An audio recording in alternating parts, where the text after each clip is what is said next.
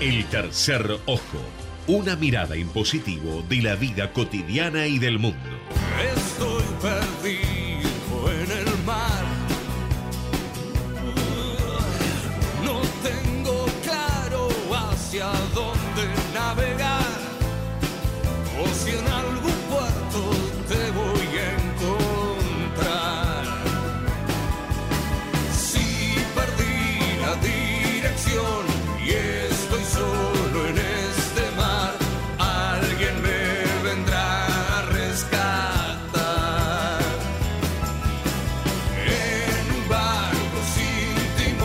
Señores, muy buenas tardes. Somos un barco sin timón, somos el tercer ojo por Ecomedios AM 1220 en la edición 360.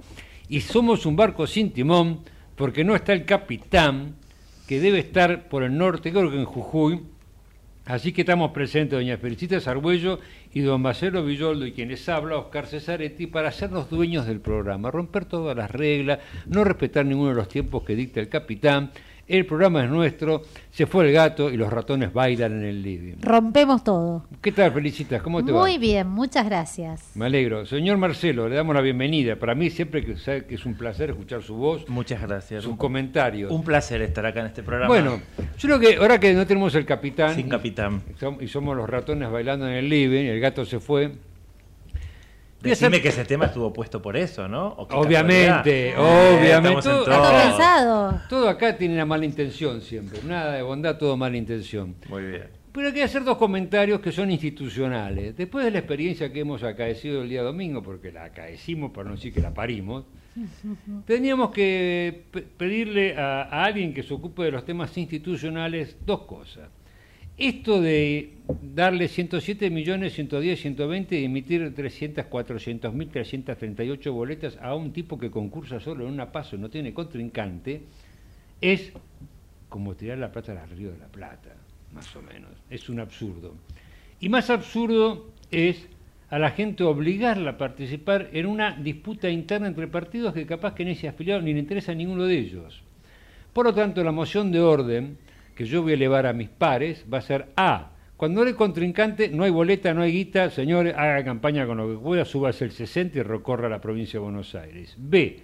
Convierta la paso en un voto facultativo, no obligatorio, a aquellos que les interesa participar en una interna, lo cual me parece muy sano y muy loable que se haga, pero en la medida que haya contradictio entre las partes, no que sea todo un solo candidato. Y con este comentario institucional damos inicio a esta edición número 360 al tercer ojo, sin consignarle el siguiente dato de importancia para el día.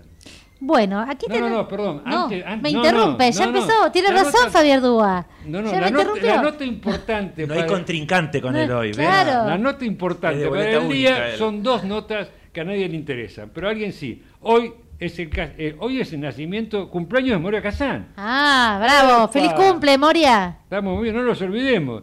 Y ya volvió a su casa Charlie García que estaba internado, Es no verdad. sabemos de qué males. bien, bien. ¿Bien? Me alegro. Así que Gran valor.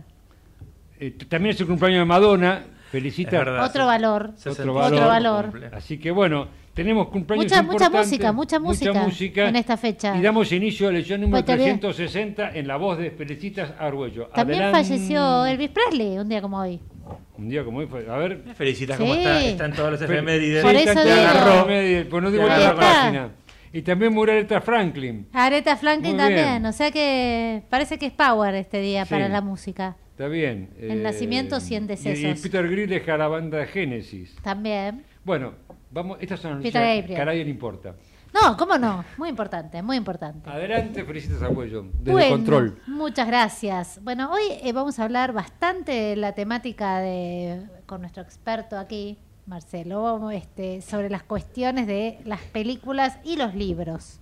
Hemos hecho una encuesta a nuestros oyentes sobre qué sucede en la relación entre cuando una película se basa en un libro, en qué circunstancias se encuentra el oyente, televidente, cinéfilo, eh, lo que fuere. La pregunta es, ¿cuál es tu actitud cuando sobre un mismo tema hay escrito un libro y hay una película basada en el libro? Las opciones eran, si leí el libro, ya no me interesa ver la película. Si vi la película, ya no me interesa ver el libro, o leer el libro, mejor dicho. O hago ambas cosas, sucesivamente, depende que haya hecho primero, que haya hecho después, pero digamos, tengo interés en ambas cuestiones. Bueno, el 20%, 20,68% de los oyentes dice que si leyó el libro ya no le interesa ver la película. Es bastante alto el porcentaje. El 17,24% dice que si vio la película no le interesa leer el libro. Y un 62%, el porcentaje mayor, dice que puede hacer ambas cosas. Es decir, sobre todo acá vamos a hacer algunas disquisiciones, vamos a llevar a apelar acá a nuestro querido compañero que estuvo más atento a cada uno de los comentarios. Pero muchos que dicen hago ambas cosas, dicen depende, o sea, depende. Si leí el libro y me encantó, a veces quiero ver la película, o viceversa. Si vi la película y me pareció maravillosa, me interesa ver el libro, leer el libro, digamos. Eh, así que en muchos casos va a depender de cuál es la historia, cómo fue planteada la cuestión, etcétera, etcétera. La segunda pregunta que se hizo, si alguna vez leíste un libro y viste la película basada en el mismo, y la pregunta es, ¿Te suele gustar más el libro? ¿Te suele gustar más la película? Él. Ah, perdón. Sí. El 66 por 66,66. Acá salieron por tercios, casi Pero como. esas son las mayorías para el concurso. Sí. ¿Te suele gustar más el libro? El 66,66% de los oyentes dijo que le suele gustar más el libro. Que le suele gustar más la película es un 33,33. Pero aquí también tenemos algunos comentarios. Por ejemplo, algunas personas hicieron un especial hincapié en los puentes de Madison. Por ejemplo, es un caso que parece que la película les pareció tan buena y tan bien actuada, representada, etcétera, que llegó a gustarles más la película que el libro. Eh, otro caso, por ejemplo, un oyente dijo que aun cuando siempre le gusta más el libro, este, o sea, que en general le gusta más el libro, y, esto se dio incluso en películas muy buenas como El nombre de la rosa o El Señor de los Anillos. Que si bien la película era muy fiel al libro, aún así prefería el libro. Y dice que, bueno, por ejemplo, otro dijo que, bueno, las películas de Gabriel García Márquez no hay manera, por más que fueran muy buenas, de darle y comparar el libro con la película. Así que en general los oyentes suelen elegir el libro, eh, salvo, te diría, por lo menos, corregime, eh, Los Puentes de Madison fue como, en un par de casos, eh, mencionada como la posibilidad de que haya gustado más el- la película que el libro. Pero bueno, claro, Puente de Madison teníamos unos actorazos Así es. con Mary Streep que, bueno, nada, se lleva lo que quieras esa mujer, así que esa es la respuesta. Y bueno, con esas ganas. Yo te digo, el libro no lo leí. de los puentes de Madison. los puentes de Madison. Quizás quisiera leerlo porque te da ganas, por supuesto. No sé, voy a hacer una comparación abismal entre los puentes de Madison y una que el otro día enganché así haciendo zapping, que estaba doblada, que lo odio, pero enganché el final de la boda de mi mejor amigo. Ah, sí. No sé si la vieron, pero yo cuando la vi, la Sí. primera vez que la vi, dije, yo quería que ella se quede con él. Sí, yo también. Bien, no sé si en los puentes de Madison no debe haber diferencia, no deben haber cambiado ese final, pero en los puentes de Madison también queremos que ella se vaya con él. No spoileamos nada porque es muy Sí, vieja claro. esa película. Queremos que ella se anime. No sería una película que, ve, que tendría que ver Fabier de vuelta porque él quiere final feliz. él es devoto de Boldini. Así es. Entonces, sería interesante ver qué cambió el libro ahí. Eh, yo lo que destaqué de los comentarios, como para. Porque, a ver, nosotros cuando leemos un libro, y ahora me van a contar ustedes qué experiencia, recién Oscar algo me, estaba diciendo de una peli en Netflix que no vi. eh, pero cuando uno lee el libro, se hace su película en la cabeza. Claro, te vas imaginando No todo. solo te haces la película en la cabeza, sino que te puedes imaginar actores. Por ejemplo, de los comentarios que mandaron los oyentes. Primero felicito a, a las y los oyentes porque un placer la velocidad en las respuestas, Sí. la participación, el interés. Y alguno dijo, eh, los protagonistas no son los que imaginé en el libro. A veces, ¿no? Entonces te- Claro, te, te encontrás con eso. Te encontrás con eso Sí. porque vos te construís en soledad Sí. la película en la cabeza. Sí. Si es que te puedes imaginar llevada al cine, pero bueno, te vas construyendo la historia. Sí, totalmente. Y te puedes imaginar como te puedes sentir empatía por un personaje que después cuando la llevan al cine, que es como la uruguaya que, que ya vamos a comentar, a mí me pasó eso, por ejemplo, en el libro. Yo vi la película primero y sentí, y después de leer el libro, para poder entrevistarlos a, a la directora y, a la- y al autor del libro, les dije, le dije, yo sentí una empatía por ella en el libro que no lo sentí en la película. Porque, ¿qué? Porque la actriz no te Porque la generaba- actriz, porque la actriz en la película ya me generó, no, no, no, ya me generó el temor de lo, que, sentimiento. de lo que vas a, de lo que, de lo que vas a ver. Ah, bueno, de lo que estaba- vas a temer te de ella. Así es. Y después cuando leí el libro dije, ay, no es, no parece tan malo el personaje como Claro, está planteado claro, en el libro. Claro.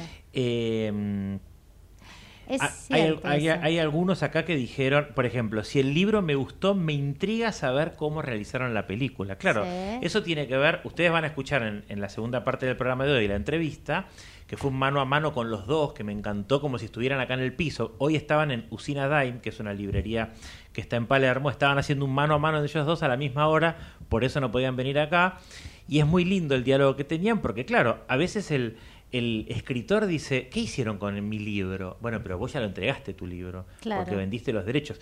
Quizás participaste, no participaste. Quizás dijeron, bueno, fantástico esto, esto que vos estás opinando, pero el director ahora soy yo y yo estoy redactando y el, y el guion de la película ahora es mío. ¿sí? ¿Te Hay, hay- hay un, un- Sí, perdón. un derecho, por ejemplo, eh, ustedes se acuerdan del Banco de Londres, Sí, actual hipotecario, Ujú. Testa, que fue el arquitecto, sí. Sí. había puesto una cláusula en el contrato que no podía reformarse nada sin su consentimiento. Y había un tema ahí del aire acondicionado, porque cuando vos entras en el hall es muy, muy, muy alto, muy elevado, hasta, hasta el techo, que es altísimo, y eso era, había que darle calor o frío, era casi imposible. Después, en un momento determinado, Testa, o murió Testa, o autorizó y se hizo un, un entrepiso y cortó esa altura. El autor del libro negocia con el lector que él tiene que aprobar el libreto, o ya... Pato Claro, la yo justo iba a preguntar algo parecido. Y de- depende de lo que vos arregles a la hora de En la práctica, en la práctica, no sé. porque quizás, no- o sea, no, no, no he leído contratos, digamos, en eso, pero depende de lo que vos negocies. Quizás vos vendés los derechos y decís me desentiendo y no quiero tener injerencia, y después dicen, pero ¿qué hiciste con mi libro? Y pero vos vendiste el derecho, no tenés injerencia. Acá sí, acá él fue convocado, y además tiene una particularidad esa película, la uruguaya. Eh, Hernán Casiari creó en el 2020, en pandemia, Orsay Au- Audiovisual. Maravillosa de historia. Contala porque. Y entonces él hizo una versión mejor de lo que es el crowdfunding. No sé si alguna vez les tocó a ustedes hacer un aporte de algo. 100 pesos. Acá el mínimo era 100 dólares que había que aportar. Entonces uno dice, ay, quiero colaborar con tal persona porque quiere editar su libro. Bueno, pongo plata. Quiero colaborar para que pueda estrenar su película, pongo plata. En el crowdfunding te dicen, generalmente, la- los, los- los que yo he aportado alguna vez era... Si, si pones el mínimo, apareces en los créditos entre los 500.000 que hay. Si pones un poco más, te invitamos a la premiere y un poco más te podés llevar una Claro. me pa- no me pasó una vez ahora que estoy pensando puse y me dieron un, ejem- una un- tengo una copia del, del CD de la película Con esta, con esta con esta no con esta tenías Ah, una otra. aplicación y entonces vos participabas de todo Estoy spoileando cosas de lo que ya van a escuchar en la entrevista, pero en esta aplicación vos, había varias duplas de protagonistas. Entonces vos, y le dije, le digo, bueno, este es un programa hecho por profesionales. Digo, no quiero irme a lo jurídico, más allá de que Mayral es el hijo del, del gran abogado administrativista, pero digo, no, no los quiero llevar a eso, pero nosotros nos manejamos generalmente en actos colectivos con mayoría. Acá es igual. Acá con el 51% se aprobaba. A Se ver, aprobaba volvamos atrás. Contá que la película se hizo a través del crowdfunding y de Claro, esta pero con una, claro, pero con una figura distinta. No es un crowdfunding con... No es un crowdfunding, Ok. claro. Lo llaman. Eh, ellos dicen un crowdfunding de nuevo, con, un nuevo nivel. ¿sí? Ok. Fueron 1961 socios. Ok. Yo esta peli la vi en el Festival de Mar del Plata el año pasado y había muchos ahí. Y era como una alegría, una fiesta. es que de la- todos. Así es. Bueno, Así fue es. como los hinchas independientes con Maratea. Claro, Claro, ahí está. Claro, así es. Ah, Tal cual. Muy buena. Todos se sienten relación. partícipes. ¿Vos pusiste? A mí me tocó inscribirlo, el fideicomiso. Ah, claro, con el tema de que terminó, eh, se hizo acá, claro. Claro. Sí, sí, pero la gente estaba feliz, no te das una idea. Algunos conocidos, viste, de, de Independiente, agradecido de por vida.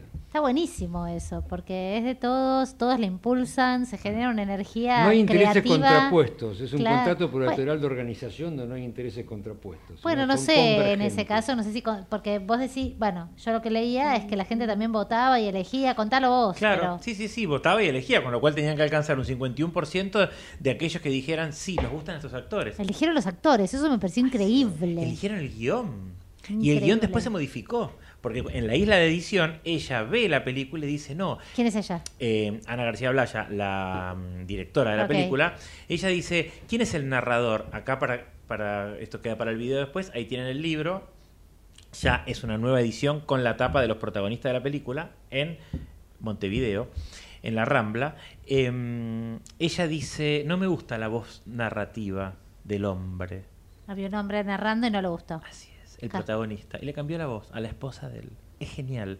Yo, cuando veo la película en Mar del Plata, yo no había leído el libro. Entonces, lo que tiene lindo los festivales de cine son eso, que te encontrás, salís del cine y tenés al director que te está hablando o en la misma sala, al finalizar se queda ahí charlando y, y cuenta. Yo cambié la voz narrativa por la de la mujer. Entonces yo vi una película en pantalla y después quería, antes de hacer la entrevista, quería leer el libro para ver cómo era la narrativa por el hombre y totalmente distinta Mira. Mira, totalmente bueno, distinta, con algunos otros condimentos. No sé cómo le funcionará la cabeza a cada uno de los oyentes que contestaron o incluso a ustedes. Yo no sé si es- esta es una cabeza como de, de hacer un Excel donde uno compara a veces. Y, y a mí me gusta esto de decir, ah, esta escena me la acuerdo si lo tengo Sí. fresca, ir anotando en el libro. Esto es diferente, de hecho tiene un final este libro Sí. en, en una cuestión que no vamos a contar, distinto a... O sea, que, que no aparece. Digo, también uno a veces va viendo cosas y decís, esto lo saqué, Sí. Sí, Van a encontrar, por ejemplo, cierto. van a encontrar en, en una escena em, donde el protagonista se hace un tatuaje, ¿sí? En Montevideo. Bueno, ya empezamos por esta película. A ver, ¿de qué trata la uruguaya? Nunca más actual que hoy. ¿sí? Un escritor argentino Mm. tiene, que, tiene un contrato para escribir con Colombia y con España. Reciben los dólares en una cuenta de Uruguay y por el problema del cepo... ¿Qué cepo? Y esto, este libro tiene más de 10 años.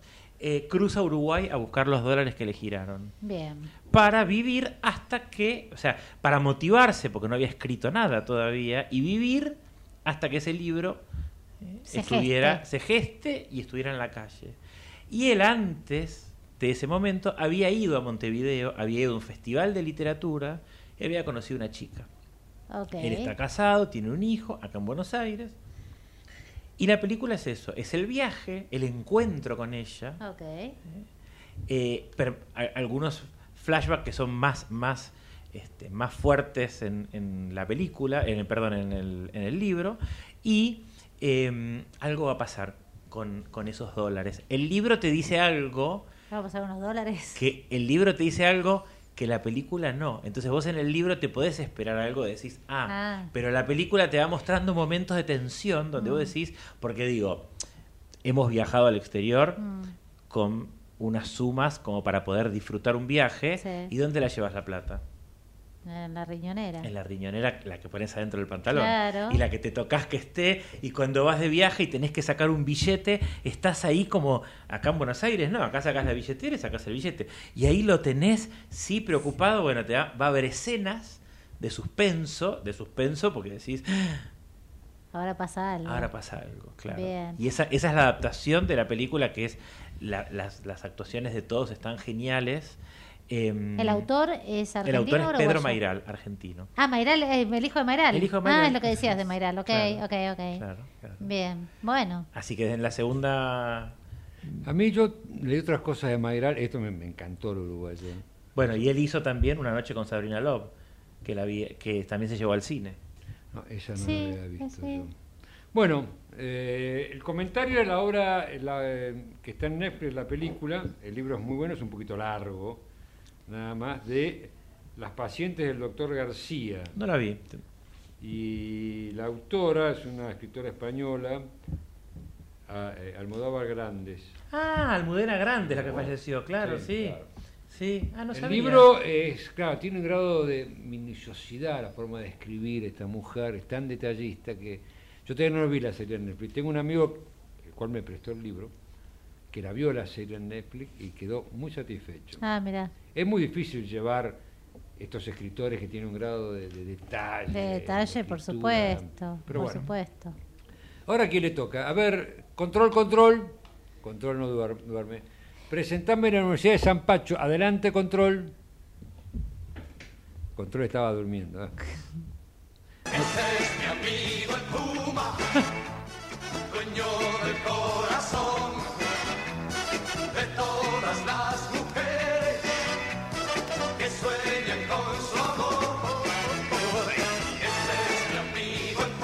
estamos locos.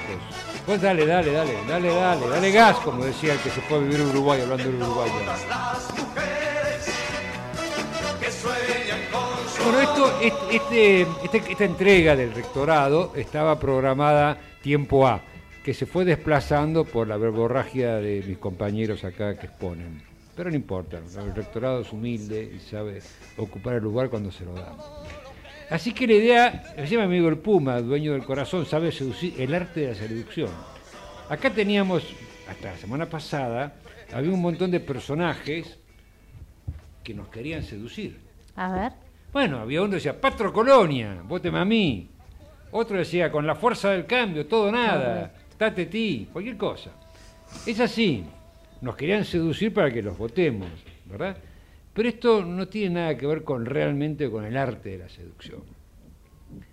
El seductor también es seducido por él o la target, que es el objetivo, pero ello intenta, pero ello intenta seducir o tal vez no tanto si tengo solamente vocación de depredador. Hay dos tipos de seductor. El seductor que le encanta la seducción, el juego de la seducción, Sí. y después está el depredador. El depredador es es, otra categoría. ¿Cuál sería? El No, otro. no, es el que busca Todo el tiempo seducir, seducir, seducir. Claro, o- y no importa, a él le da lo mismo si hiere o lastima o no lastima, le da. Tiene que hacer, el objeto es como los conquistadores. Ah, están los indios, ah, cuchillo con los indios. ¿ok? No hay respeto. Eh, el arte de la seducción realmente tiene mala prensa. ¿Por qué? Porque la época del famoso Giacomo, no justamente, ¿te acuerdas Giacomo Capellettini? No es sí, me Giacomo acuerdo de los Giacomo Es al revés Siguen estando igual. es Giacomo Casanova, que se llevó Casanova, como el mayor seductor de la historia, a quien se atribuye una hermosa voz y sobre todo una enorme capacidad de recrear en cada cita la situación que la bella mujer deseaba que sucediera. Eso Bien. es un seductor profesional. Sí. Otro gran seductor fue el poeta inglés, Lord Byron.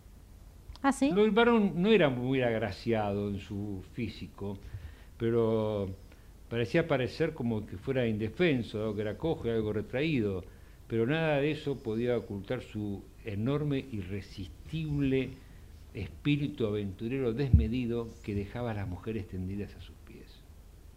Tenemos otros personajes famosos en el arte de la seducción. Albert Camus, ¿eh? De quien se dice que nunca pudo mantener una relación estable con ninguna mujer. También están ellas, las seductoras. Por supuesto. ¿ok? Caterina la Grande, emperatriz rusa, con una lista de amantes interminable. Sí, menores también, muy menores. Bueno, Catarina no dejaba nadie en pie. No. Tenemos otra que no van a reconocer quién es por el nombre, pero sí voy a decir porque si hay gente muy culta, lo van a saber. Margaret Gertrudis Selle, Matajari será esa. Que es- muy bien, más conocida por su nombre artístico, Matahari, ha sido identificada durante más de un siglo como la mujer fatal por excelencia.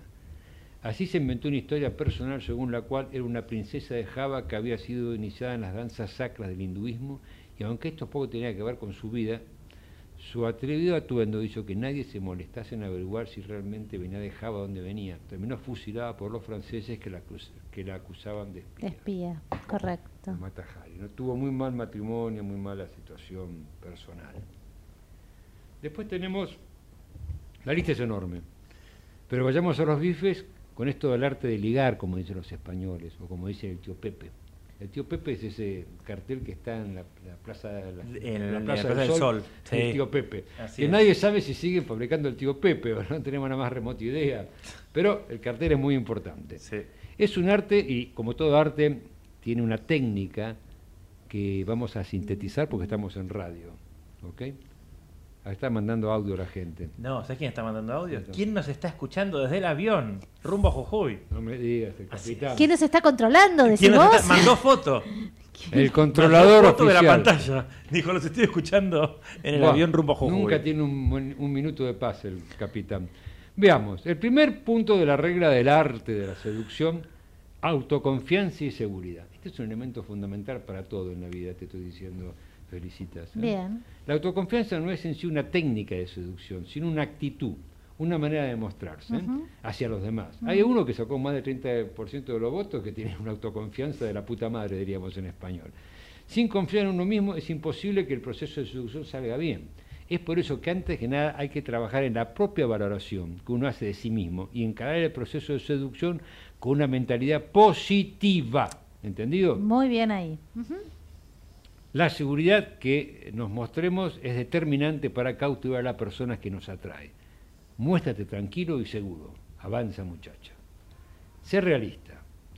Es otro tema. Eh, a ver, El ¿por ser qué? realista tampoco es una técnica, es una necesidad.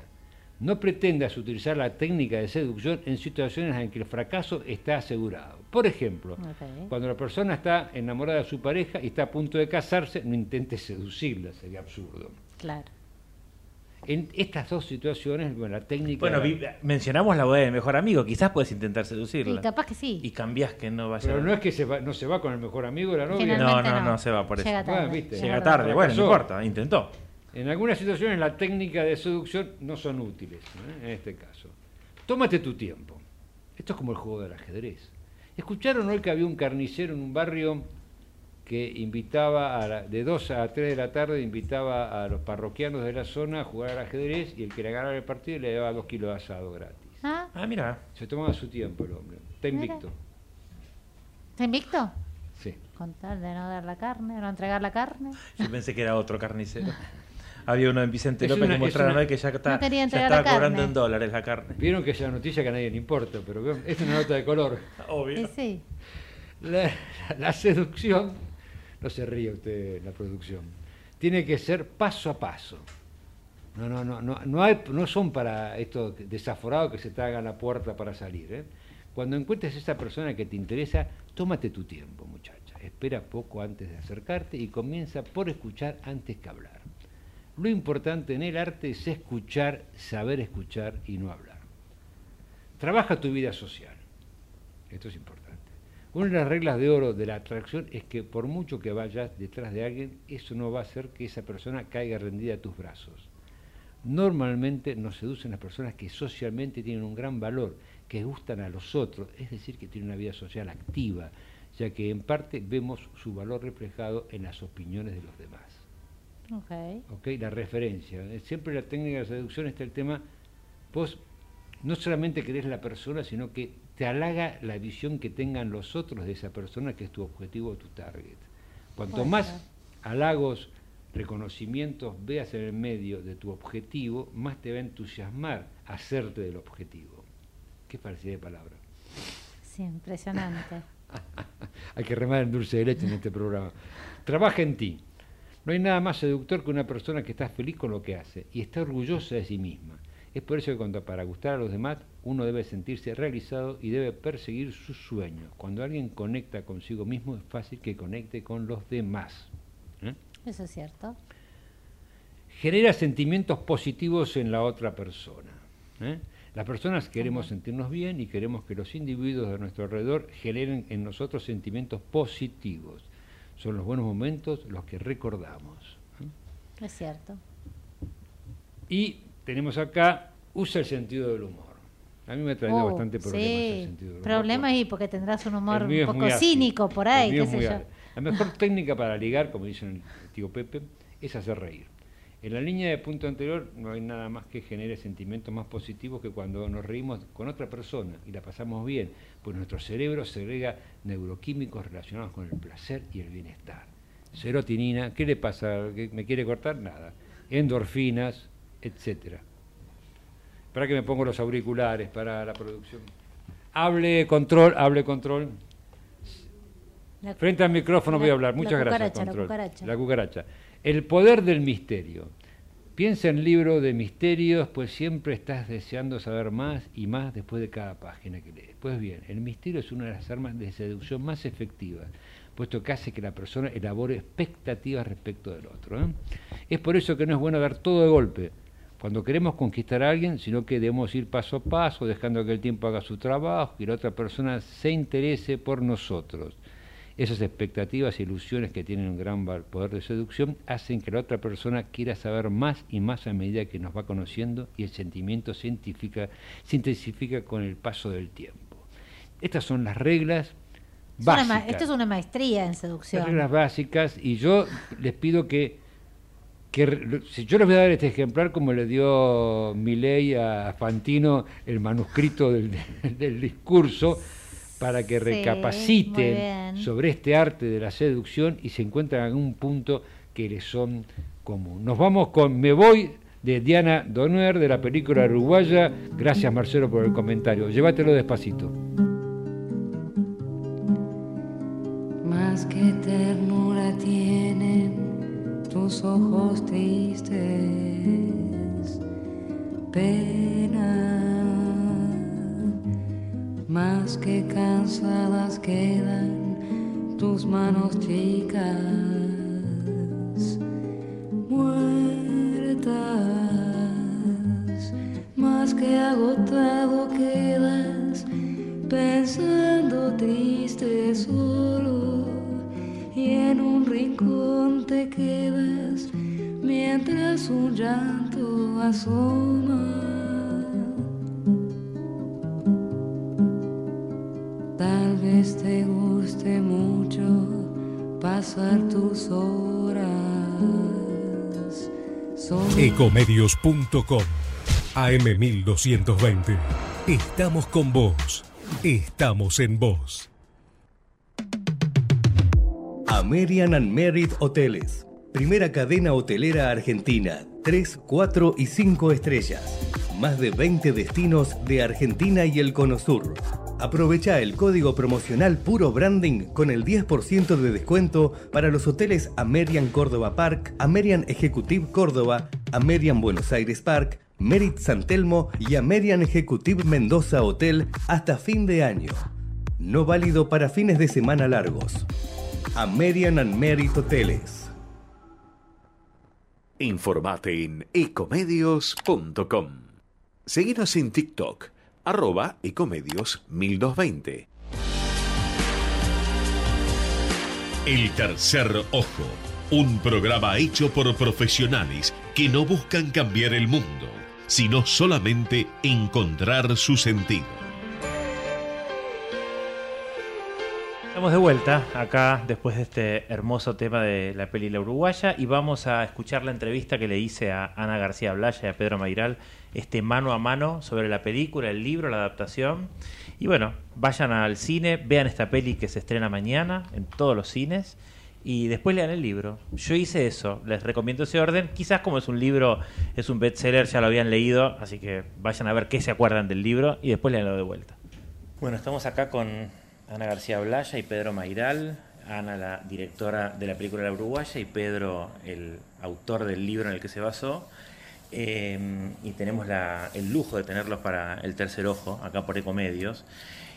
Y la primera pregunta que les quiero hacer antes de, de ir a la consigna hoy del programa es, bueno, ¿cómo surge la Uruguaya, Pedro? ¿Cómo surge? Porque la Uruguaya, con algún pequeño spoiler, es, eh, no importa cuando leas esto, porque este libro lo habrás escrito, no sé cuándo lo escribiste, no miré la fecha, pero por el tipo de cambio que figura ahí, lo puedes haber escrito 2014, 2015, 2016, y hoy en el 2023 seguimos con lo mismo, cepo cambiario, viajar a Uruguay para los dólares. Sí, un poco sale, sale de esa relación extraña que, se, que tenemos los porteños con Montevideo, con Uruguay. Eh, la idea del paisito, es una idea medio ingenua, ¿no? Eh, porque en general vamos de vacaciones y entonces eh, a mí me interesaba ese, ese Montevideo medio onírico, ide- idealizado. El personaje está enamorado de, de guerra, de la chica uruguaya, pero está enamorado de la, de la ciudad. Entonces de, ahí- sale un poco la idea de mostrar a alguien que va con la guardia baja y se la van a pegar fuerte. Eso me interesa. La figura del porteño, Del, del- del canchero. sí, sí, que, que- que va con una idea y, su- y vuelve con otra. Claro. Que siempre funciona eso literariamente. Sí, sí. Y más hoy quizás que uno dice, bueno, Uruguay ahora está vendiendo... En ese momento era la novedad de la legalización de la marihuana, ¿no? Pero ahora es, eh, es decir, bueno, lo tenemos acá al lado y nos queremos ir, porque allá vamos a estar mejor. Con la ficción de eso. ¿Y vos cómo tomás contacto, Ana, con este libro y cuándo te dispara la idea de decir, quiero llevarlo al cine? No, tomo contacto hace muchos años. Ah, sí, sí, cuando lo lees, obvio. Y, y estaba en la mesa de luz de, de mi compañero, de Joaquín, el día que me llama Chiri, que es el socio y amigo de Hernán Casiari, eh, para proponerme eh, Claro. dirigir. Es una idea de ellos absolutamente, eh, que son amigos de Pedro, que, le- que- que le pidieron la historia para poder llevarla al cine y que me llamaron para, para proponerme eso. Yo pensé que me llamaban para ser parte del equipo de guion, no entendía por qué me llamaban. Y cuando me dijeron que, que era para dirigirla, dije sí, inmediatamente después lo pensé. O sea, dije sí, después dije, "Mm, me bajo, no me bajo, eh, soy yo la persona que... Pero, pero nada, hay que ocupar algunos espacios para ver qué pasa, porque también muchas eh, mujeres fuimos contadas por varones, me parecía interesante que una mujer cuente a este varón eh, de un lugar amoroso, eh, Sí. en realidad, eh, aunque no parezca. Sobre todo con el cambio que hiciste, ¿no? De la mirada, porque el varón está contado desde una manera como el narrador en el libro y el, y el macho y el canchero y el proveedor, y, pero, pero por otro lado el, el que tenía que estuvo viviendo este último tiempo de su mujer porque no tenía tenía que exprimir el cerebro para tener ideas y, e iba a cobrar ese sueldo. Eh, y vos le cambiaste eso. ¿Lo, lo pensaste cuándo, ese cambio? Eh, el guion tenía una voz en off masculina, Sí. que era la de Lucas Pereira, que estaba bien, leído estaba bien, pero cuando lo vi en la isla de edición me pareció que no lo quería al protagonista. Y yo lo tengo que querer porque yo siento que soy un poco cada uno de los personajes de la película. O sea, tuve, tengo que hacer ese ejercicio de ser cada uno de los personajes de la película.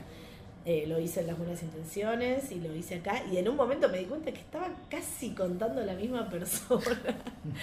Como que tenía mucho de Lucas Pereira, ese, ese Gustavo de Las Buenas Intenciones, así como Catalina, tenía mucho de, de esa Cecilia. De hecho, la interpreta la misma actriz. Así es, también Y yo siento que hay como una, para mí fue una especie de, de constelación familiar las dos películas. Porque en una soy ingrata con esa Cecilia y en la otra un poco la hago un poco más de justicia, pero, pero, pero a la vez miro con amor a los dos personajes masculinos. Como que en un momento se barajó la idea de que la voz en off, no sé si la llegaste a escuchar, fuera más como más peleadora, más me daba más resentida. Más ¿no? pegada de ella. Ella, Ella. ¿viste? Como, ah, ¿viste lo que te pasó? Cuando... Y no me gustaba para nada dejar tampoco a Catalina en ese lugar. Claro. Entonces una mirada amorosa de ella me conmovía mucho más que, que una mirada de dedito levantado.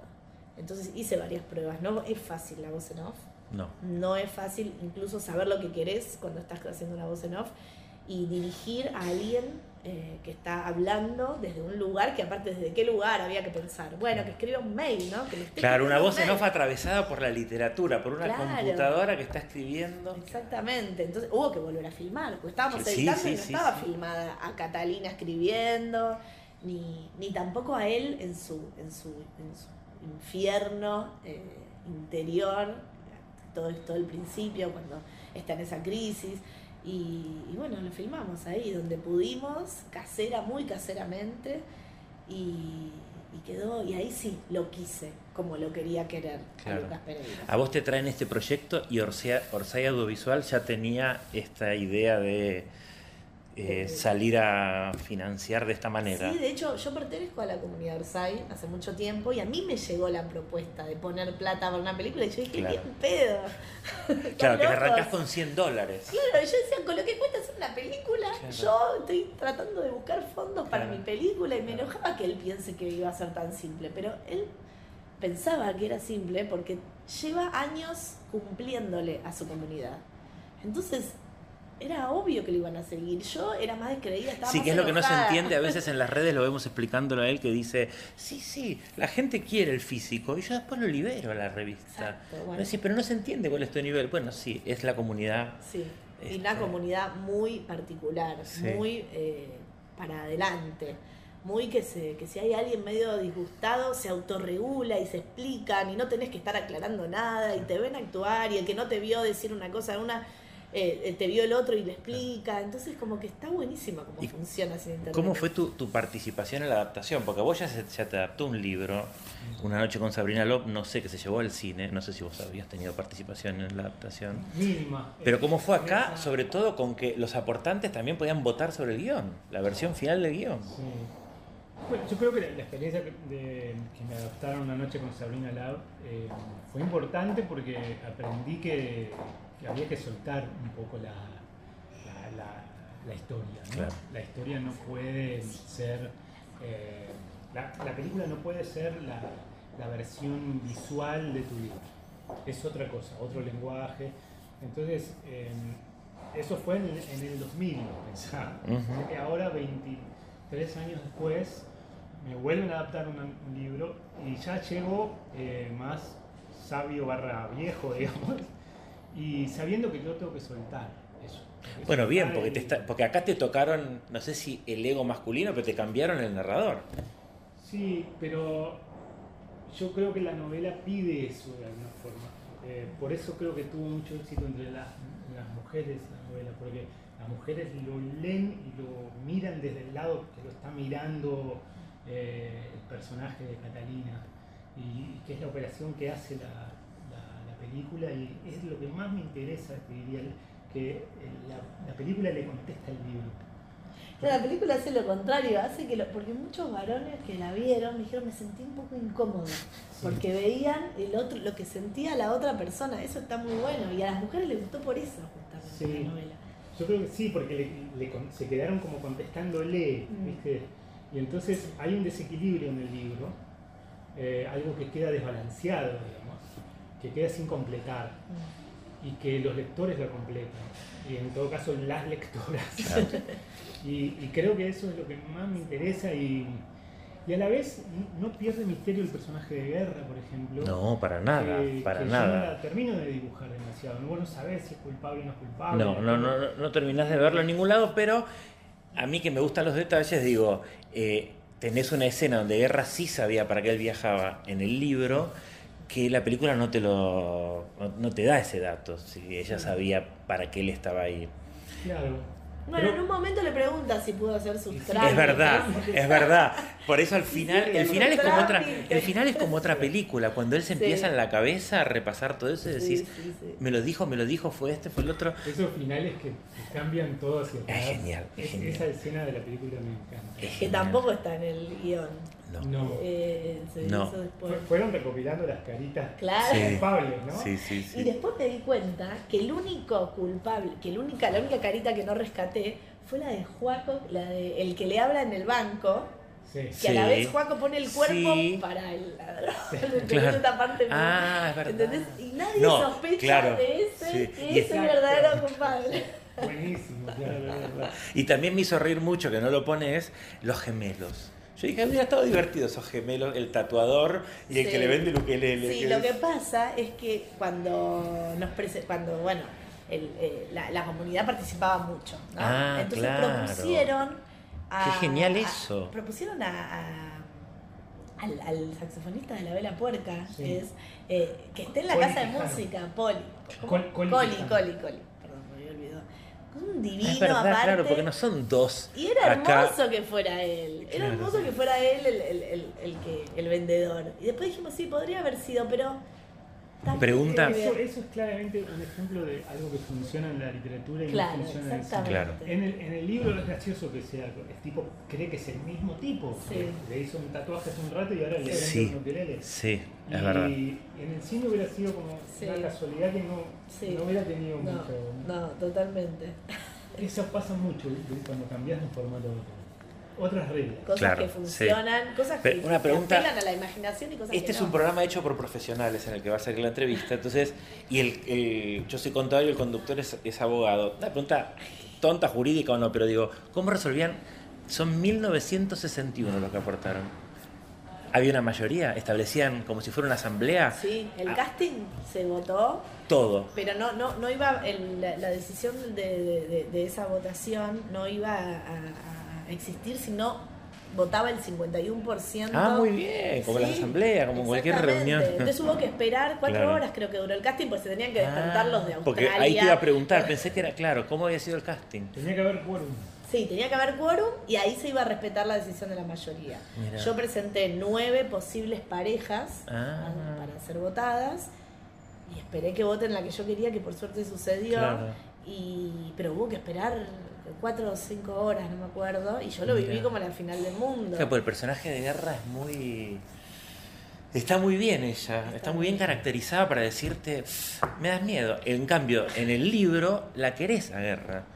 No, no sentís esa. No, y, y a la vez tenía que ser muy importante que entendieras que cuando él se la encuentra y la ve, Mm, eh, cae como, charlito. Así porque, es. porque la belleza de ella es Sí. algo que también en la literatura le tenés que creer al autor.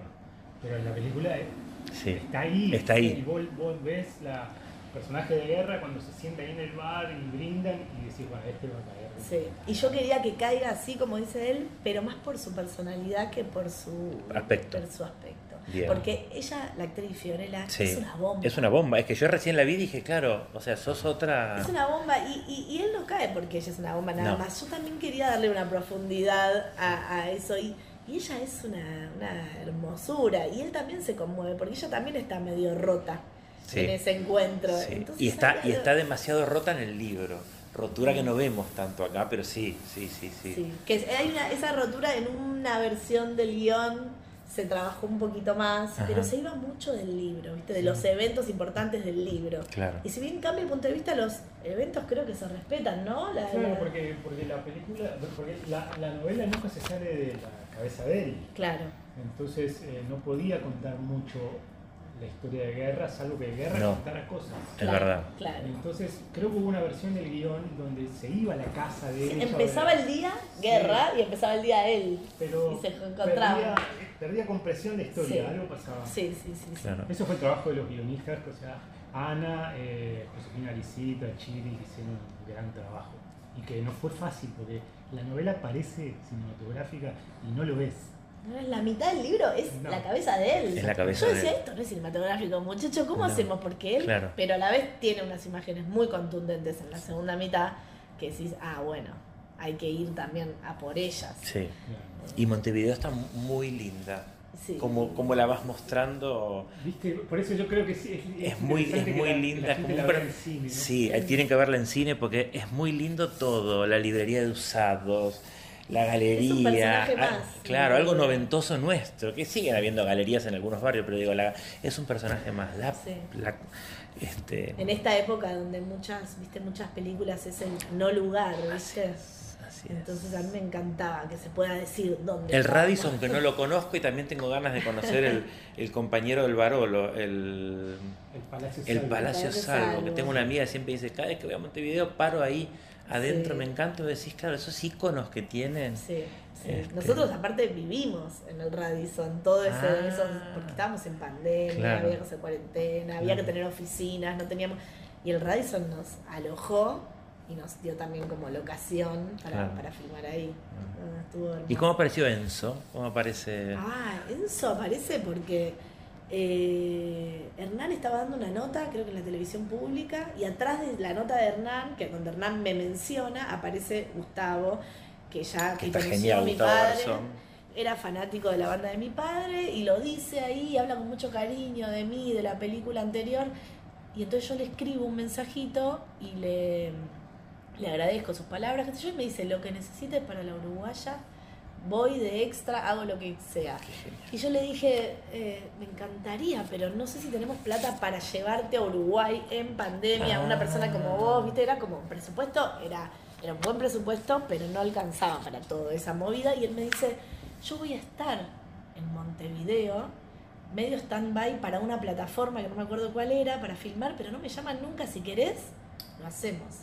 Y no solo hizo de Enzo y hizo un excelente Enzo, sino que filmamos en la casa del escritor en el que está inspirado Enzo, Ah, que es un amigo de Pedro. En la casa de Elvio Gandolfo. Elvio Gandolfo nos dio su casa. Vos- y eso fue gracias a tu cumpleaños. Sí. Porque cuando llegamos a filmar a, a Montevideo, se estaba organizando un cumpleaños sorpresa de Pedro, entonces yo estaba hablando con Inés, que es la compañera de Pedro, y ella decía, bueno, tenemos que hacer, y yo decía, te llevo al equipo y somos más, y qué sé yo, y entonces fuimos todos al cumpleaños de Pedro, que al final no fue sorpresa, y eso me frustró, como sabías. No, lo que pasa es que yo, yo les mandaba mensajitos a ustedes, che, quieren venir muy tímidamente, y me decían, no, bueno, yo decía, qué, qué mal, qué cumpleaños desastroso. Y ahí vino invitado Elio. Él- ahí le invitó a Cuando lo vieron entrar, ¿no? Lo No, no, nos morimos. Vimos al verdadero eh, Enzo, que es Elvio, y ahí yo empezamos como yo mi trabajo de escorpiana a ver si se copaba y él a mí yo no veo películas, decía, yo no me, no me interesa, no sé qué. Le digo, te muestro mi primera película y que eso me dice, te aviso que yo te voy a decir la verdad, ¿eh? Me Le decía. encantó a Elio la película. Sí, le gustó y como que algo se movió y aparte que lo quiere mucho a Pedro y nos dio y se fue una noche al Radisson a vivir porque copamos su departamento que no había nada que hacer. Debe haber estado encantado en bata de toalla. Sí, diciendo los jodía a todos. Porque, porque su departamento casi que no se tocó. Está tal cual en la película. Eh, Sacaste a la mujer. Vos, Sí. perdón. Ah, sí, Sacaste sí. a la mujer, digo. ¿De Elvio? Ah, sí, es Sí, pero hacía un poco de ruido. Sí, Es verdad. no, no, no- no aportaba mucho, pero, pero además los consejos que él le da, como diciendo, sí, cobraste este sueldo a cuenta, tenés que hacer, no te, no te voy a leer el mamotreto que vas a Sí, escribir. así, es como, como cuando me dijo, pide la película. Y me anoté esta frase porque me encanta citándolo a Oliverio Girondo. Se pulen como diamantes y se venden como salchichones, que eso está en tu Eso libro. está en el libro, es genial, es genial las, todo, todos los autores que tiene. Yo el otro día me compré en la Fed un libro de Peri Rossi, que ahí también la cita este, Guerra Sí. cuando dice las ideas no tienen autor. Y el de, y también el de Herzog, de paso son cosas para que los oyentes puedan ir viendo cuando se atraviesa París para ir a visitar a su amiga que se está Ah, sí. muriendo.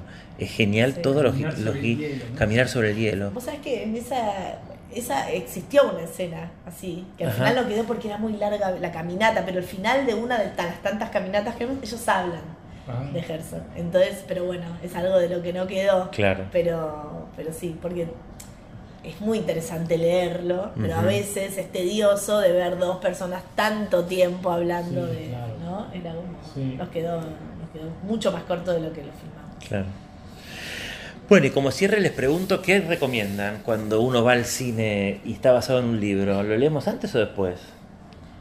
Yo digo leer el después porque es mejor eh, la obra literaria, pero bueno, no sé, hagan lo que quieran. ¿Y qué haces vos en la práctica? Yo lo, lo- Acá no, pero bueno. No, no, si, sé, si no leí el libro Sí. lo suelo hacer después. Ok. Pero, y si ya lo leí, voy también con la cabeza abierta, porque cada lector tiene una película en la cabeza Por cuando supuesto, lee. por y- supuesto. Y, la trato de ver con, con paciencia y sin tanto dedito. Más ahora que estoy en ese lugar donde Claro, un obvio. libro tan exitoso, de repente cada uno va, imagina su guerra, imagina su Lucas. Entonces, sí, recomiendo primero la película. ¿Y vos, Pedro? Yo creo que en el orden que le salga, porque de verdad creo que es una película que, que amplía el libro. Entonces eh, abre puertas que yo no abro en la novela, que no se sabe qué hay detrás. Entonces eh, es como ver un plano y contraplano, casi, y lo podés hacer en el orden que quieran. Es un gran rompecabezas que va a armar eh, el, el espectador que, que- que lea el libro o que lea el libro y después la quiera ver. Eh, muy, muy personal y creo que en ese sentido eh, yo intenté y sin duda la película de Ana no, no te subestima. Eh, lo armás como vos querés, porque terminás de juzgar a los personajes a tu manera también, eh, en el grado además que querés juzgarlos. Así que Sí, sí, a cada uno le va a llegar desde un lado, como decías vos, ¿no? Las mujeres como lo leyeron. A mí desde el lado del dinero yo sentí una película de suspenso, que el libro no me lo traduce. Pero para mí la película desde el momento uno cruce y decís... En este caso yo creo O sea, que el, se podría el dinero es un revés. elemento... No, sa- ¿sabés por qué en este caso se podría hacer al revés? Porque Pedro acompañó la película. Claro. Entonces es diferente, no es que yo dije, no, córranse. Yo de alguna manera siempre necesitaba saber qué opinaba Pedro. Entonces como que cada tanto, y lo mandaba a Chili Chile, esta escena a Pedro, che, como cada tanto decía, No bueno, sabía que opine. Cada tanto me gustaba porque nosotros nos conocimos en un podcast, porque esto se transmitía y se, se transmitía a, a los 1961 coproductores en forma de podcast y otras, y, y de blog y de, y de vivo de Instagram. Pero cuando nos conocimos, él contó eso que había pasado con una noche con Sabrina Lab. Y yo ahí como que me reatajé y le dije, mira, Pedro, tu obra es una obra exitosísima, el guion va a ser otra cosa y la película va a ser diferente incluso al guion. Entonces, y ahí dije, pues estaría bueno que él se cope con lo que vamos a hacer, ¿no? Como que- y, y- y no solo se copó, sino que se involucró. Dos temas hiciste, no uno. El de 15 lucas también lo hiciste. Ah, el de 15 lucas es genial. El de 15 lucas también. Eso es genial, quedarse hasta el final, final, final para ver todo. Porque Hay que decirle a la gente que se quede hasta Que el se quede hasta el final. final. Porque tiene sí. postcréditos. Sí, tal cual. que pasan después. Tal Sí, cual, sí, tal sí. cual. No somos Marvel, pero tenemos postcréditos. Tal cual, tal cual. Bueno, gracias, Ana. Pedro, un placer. ¿eh? A vos. Bueno, como nos recomiendan, quizás sea mejor primero ver la película y después leer el libro, porque el libro sería mejor. No obstante, eh, destacan, y como sucede muchas veces, tanto la película como el libro son diferentes y pueden surgir cosas interesantes en ambas. Bueno, chicos, buena cena, nos vamos. No puedo evitarte enamorarme de ti. Elvis Presley, el día como hoy, moría en Memphis, el rey del rock and roll. Adelante, Estudio Central. Wise men say only fools rush